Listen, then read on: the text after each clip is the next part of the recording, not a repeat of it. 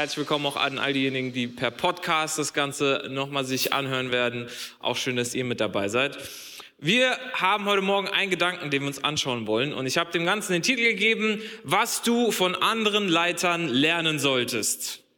Was du von anderen Leitern lernen solltest. Ich denke, wir alle kennen es, man geht irgendwie auf so eine Leadership-Reise, man geht irgendwie ähm, auf den Weg und sagt, okay, hey, ich möchte als Leiter oder als Leiterin, ich möchte wachsen, ich möchte dazulernen, ich möchte besser werden, ich möchte meine Kapazität erweitern. Und man geht so auf die Reise und man guckt ähm, dann irgendwann unweigerlich auf andere Leiter. Man guckt auf andere Personen, die schon ein Stück weit Weg gegangen sind, andere Personen, die einem irgendwie ein Vorbild sind. Man sucht sich vielleicht auch Mentoren. Und man fragt meistens die Frage, was tust du, was ich auch tun kann? Das ist generell die Frage, die man sich stellt. Okay, was tust du, was ich auch tun kann? Und das führt dann meistens auch dazu, dass, dass man auch vielleicht über YouTube-Videos oder auch Bücher schaut, okay, was kann ich von anderen Personen lernen? Aber ich kenne es von mir, dass meistens das Mindset ist, ich frage die Frage, okay, was kann ich tun, was die andere Person auch tut? Und das führt dann dazu, dass man Bücher liest, wie zum Beispiel Seven Habits of Highly Effective People. Ja, äh, und man denkt sich, okay, wenn ich jetzt diese sieben Gewohnheiten, das, was diese Person tut, äh, in mein Leben implementiere, dann, dann geht meine Leidenschaft, geht sie durch die Decke. Und äh, ich will auch gar nicht sagen, dass diese Bücher falsch sind. Ich habe das Buch gelesen, es ist ein sehr gutes Buch. Ähm, aber ich glaube, dass es eine bessere Frage gibt als die Frage, was tust du, was ich auch tun sollte? Und zwar ist die bessere Frage, wie denkst du? Das, was wir von anderen Leitern lernen sollten, ist eigentlich, wie denkt diese andere Person? Wie denkst du?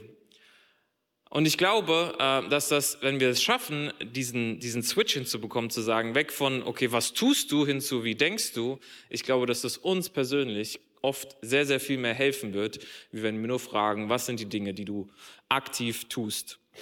Und äh, wir sehen äh, auch in der Bibel, dass unsere Gedanken eine riesengroße Kraftquelle sind. Und meine absolute Lieblingsstelle in der gesamten Bibel, und es ist vielleicht ein bisschen ungewöhnlich, ist 5. Mose 30, Vers 19. Und dort steht, heute stelle ich euch vor die Wahl zwischen Leben und Tod, zwischen Segen und Fluch. Der Himmel und die Erde sind meine Zeugen. Wählt doch das Leben, damit ihr und eure Nachkommen am Leben bleiben. Heute stelle ich euch vor die Wahl.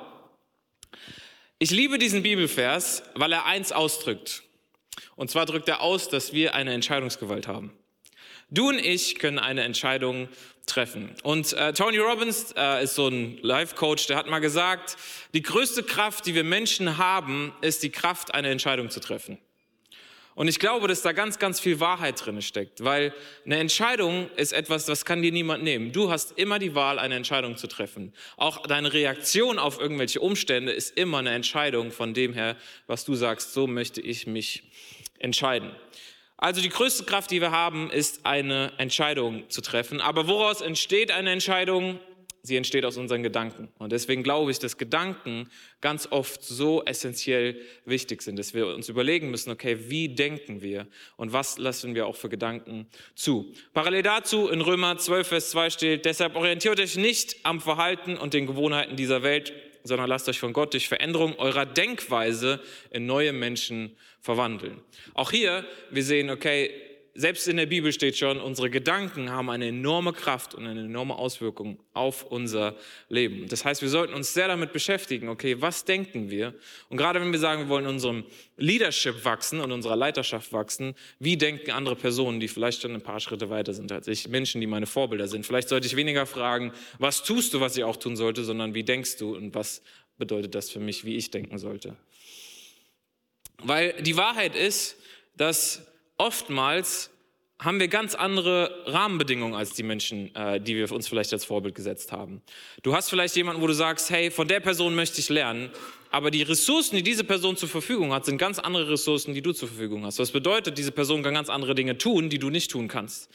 Ähm, und so ist das, wenn wir das mal im Leben durchspielen, ganz oft so, dass andere Menschen viele, viele andere Dinge zur Verfügung haben. Sie haben vielleicht andere Mitarbeiter, sie haben vielleicht mehr Mitarbeiter, sie haben mehr Zeit, sie haben mehr Geld ja, äh, als, als wir das haben. Was bedeutet, sie haben einfach eine ganz andere Rahmenbedingungen und können deswegen auch ganz andere Dinge tun. Das heißt, manchmal ist auch diese Frage, was tust du oder was tust du, was ich auch tun sollte, führt dazu, dass wir eigentlich gefrustet sind, weil wir merken, wir können gar nicht das tun, was die andere Person tut, weil wir gar nicht die gleichen Ressourcen haben. Aber wie denkst du, ist wiederum eine Frage, die wir übernehmen können, weil Gedanken kann ich übernehmen. Ich kann Gedankengänge, Ansätze, Mindsets von einer Person, kann ich mir anschauen kann sagen, hey, ich kann das gleiche Mindset haben und dann überlegen, und wie übertrage ich das auf meine Situation. Das heißt, die Frage nach den Gedanken ist sehr wichtig. Viele von euch werden sich wahrscheinlich noch äh, an äh, meinen Chapel-Input aus dem letzten Jahr erinnern. Was ist dein Warum? Und was ist dein Warum? Äh, bedeutet, wir starten nicht mit dem, was wir tun sollten, sondern wir starten mit dem, warum wir Dinge tun. Und warum wir Dinge tun, startet auch im Inneren. Das heißt, wir arbeiten nicht von außen, was tust du hinzu, ich erfahre das Mindset, nachdem ich herausgefunden habe, was du tust, sondern ich frage, wie denkst du und komme dann nach außen hin zu dem, wie tust du Dinge. Ja? Das heißt, wir arbeiten, wenn wir uns mit Gedanken beschäftigen, immer von innen nach außen, was am Ende immer die gesündeste Option ist.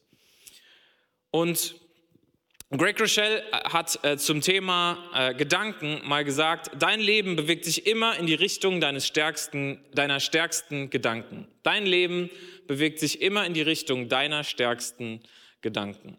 Und ich glaube, das ist so wahr, weil wenn wir auch uns nochmal diese Bibelstellen von vorn überlegen, okay, ähm, wir haben die Wahl, wir haben die Kraft, eine Entscheidung zu treffen, dann stimmt auch, wenn eine Entscheidung aus einem Gedanken äh, entspringt, okay, ich habe die Wahl, die Richtung meines Lebens zu bestimmen durch die Gedanken, die ich denke.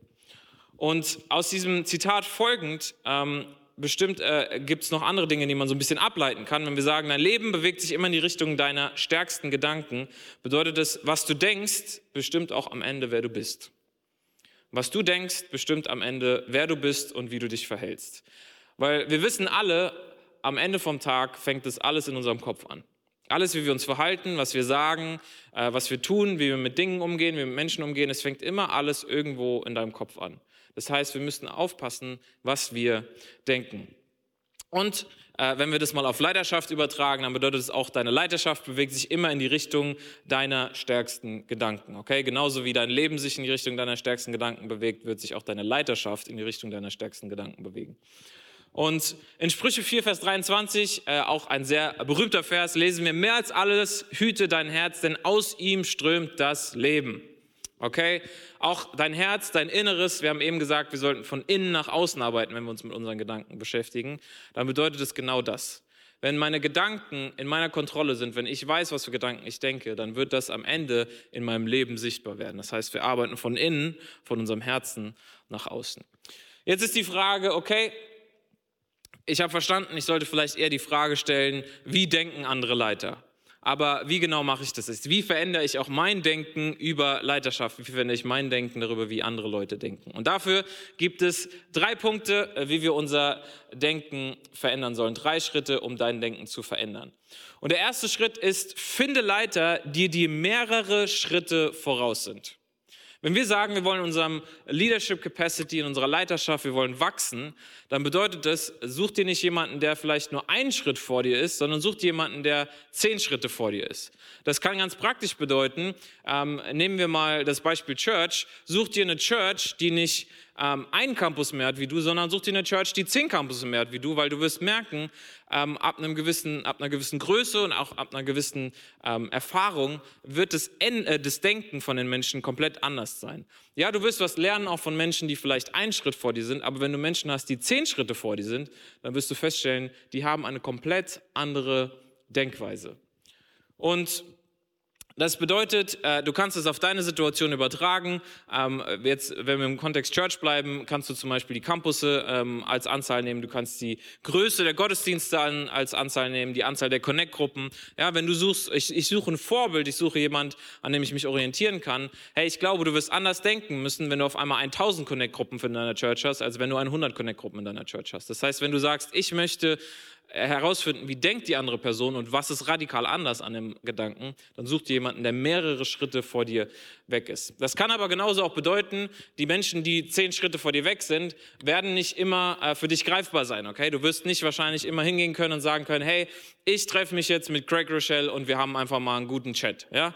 Äh, die Wahrscheinlichkeit, dass das irgendwie passieren kann, ist wahrscheinlich eher gering, aber bedeutet, ich kann schauen, okay, was kann ich über die Person finden, über Bücher, über Videos, wie kann ich auch aus einer Distanz versuchen herauszufinden, wie denkt diese andere Person und was kann ich persönlich am Ende davon lernen. Und ähm, es geht nicht nur darum, dass dein Denken etwas angestoßen wird, also dass du nur ein bisschen, vielleicht so, so ein, dein Denken umso drei, vier Grad drehst und irgendwie einen neuen Aspekt bekommst, sondern es geht darum herauszufinden, okay, was ist das, wie diese Person komplett anders denkt wie ich?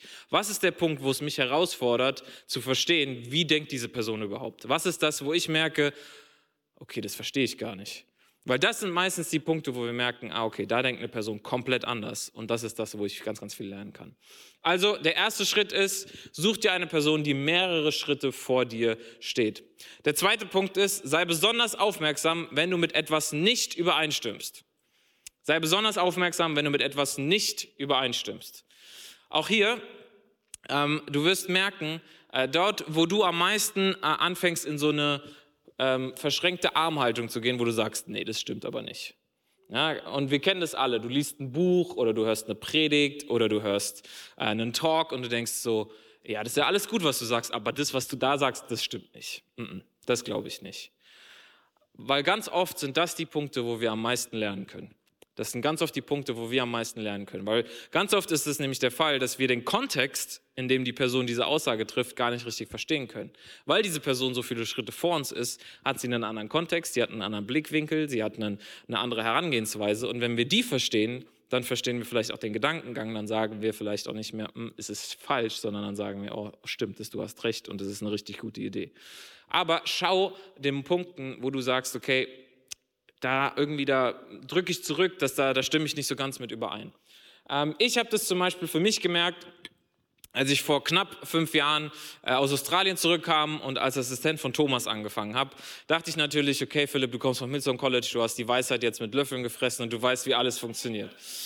Und äh, sehr schnell durfte ich aber feststellen, äh, wenn man dann äh, auch äh, zusammenarbeitet mit verschiedenen Leuten, auch Thomas gesagt, ja, lass uns das doch so und so machen. Und ich dachte mir, nein, ich habe viel, viel bessere Ideen. Äh, und dann zwei Wochen später stelle ich fest, stimmt nicht, ich hatte doch nicht die bessere Idee, sondern Thomas' Idee war auf jeden Fall besser. Aber ganz oft liegt es daran, dass mir die Perspektive gefehlt hat. Ganz oft hat es daran gelegen, dass ich nicht das ganze Bild gesehen habe, dass ich nicht die Erfahrung habe, dass ich nicht die Perspektiven hatte, die Thomas hatte. Und das ist das, wo ich gemerkt habe, dort, wo ich eigentlich gedacht habe, nee, das stimmt so nicht, ist jetzt was, wo ich heute sagen würde. Und genauso würde ich es auch, auch machen, weil ich habe jetzt das volle Bild. Das heißt, das Erste ist, such dir eine Person, die mehrere Schritte vor dir steht dann sei besonders aufmerksam, etwas, wenn du mit etwas nicht übereinstimmst. Und daraus folgt Schritt Nummer drei, und zwar sei bereit, falsch zu liegen. Das ist was, wo wir uns natürlich alle sehr wohlfühlen. Ja, wer liegt gerne falsch? Äh, ich auf jeden Fall nicht.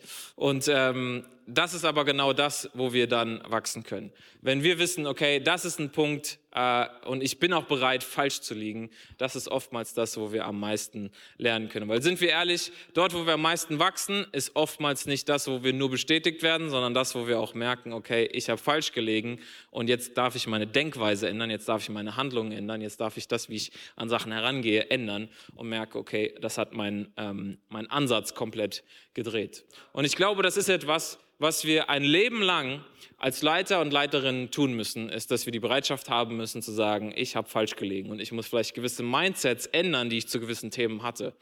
Ich zum Beispiel habe bei mir äh, in, meinem, in meinem Leiterschaftsweg bisher viele Mindsets gemerkt, wo ich, wo ich gemerkt habe, okay, die müssen sich ändern. Ein Mindset war zum Beispiel, ich muss alle Dinge gleichzeitig gleich gut nach vorne bringen. Und ich dachte, ja, das ist richtig gut, ne? alle Sachen gleichzeitig irgendwie nach vorne bringen, wo ich aber gemerkt habe, hey, vielleicht sollte ich saisonal, also seasonal bedingt gucken, okay, welche Dinge bringe ich jetzt richtig nach vorne und wo kann ich vielleicht meine Kraft und meine Aufmerksamkeit auf eine Sache richten und die eine Sache dafür 10 bis 20 Mal weiterbringen, wie wenn ich sage, ich gebe meine Kraft in alle Sachen gleichzeitig ähm, und habe dabei aber weniger Wachstum. Ähm, oder eine andere Sache ist, ich muss alles selber machen als Leiter. Ja, auch das ist etwas, äh, wo es eine Lernkurve ist. Okay, ich dachte, okay, äh, wenn du der Leiter bist, dann musst du halt einfach alles selber machen. Du musst alles wissen, du musst wissen, wie alles funktioniert, du musst im Detail überall drin sein. Aber auch das stimmt nicht, wo mein Mindset gechallenged wurde, wo ich sagen musste, okay, ähm, ich bin bereit, falsch zu liegen und habe gemerkt, okay, hey, es geht auch darum, Sachen zu delegieren, es geht darum, äh, darum Leute in Sachen mit reinzubringen, äh, Leute mit äh, auf den Weg zu bringen. Und ich glaube, so ist es bei uns äh, in unserem Leadership Journey, dass wir nie am Ende sind, okay? Du wirst nie fertig sein, du wirst nie sagen, okay, jetzt jetzt habe ich alles gelernt und jetzt gibt es nichts mehr, wo ich jemals falsch liegen kann. Aber äh, drei Art und Weisen, wie wir unser Denken ändern können, sind, such dir jemanden, der dir mehrere Schritte voraus ist, dann Sei besonders aufmerksam, wenn du mit etwas nicht übereinstimmst. Und der dritte Punkt, sei bereit, falsch zu liegen. Also, sind wir bereit, unsere Denkweisen zu ändern? Sehr gut, dann können wir direkt heute damit anfangen.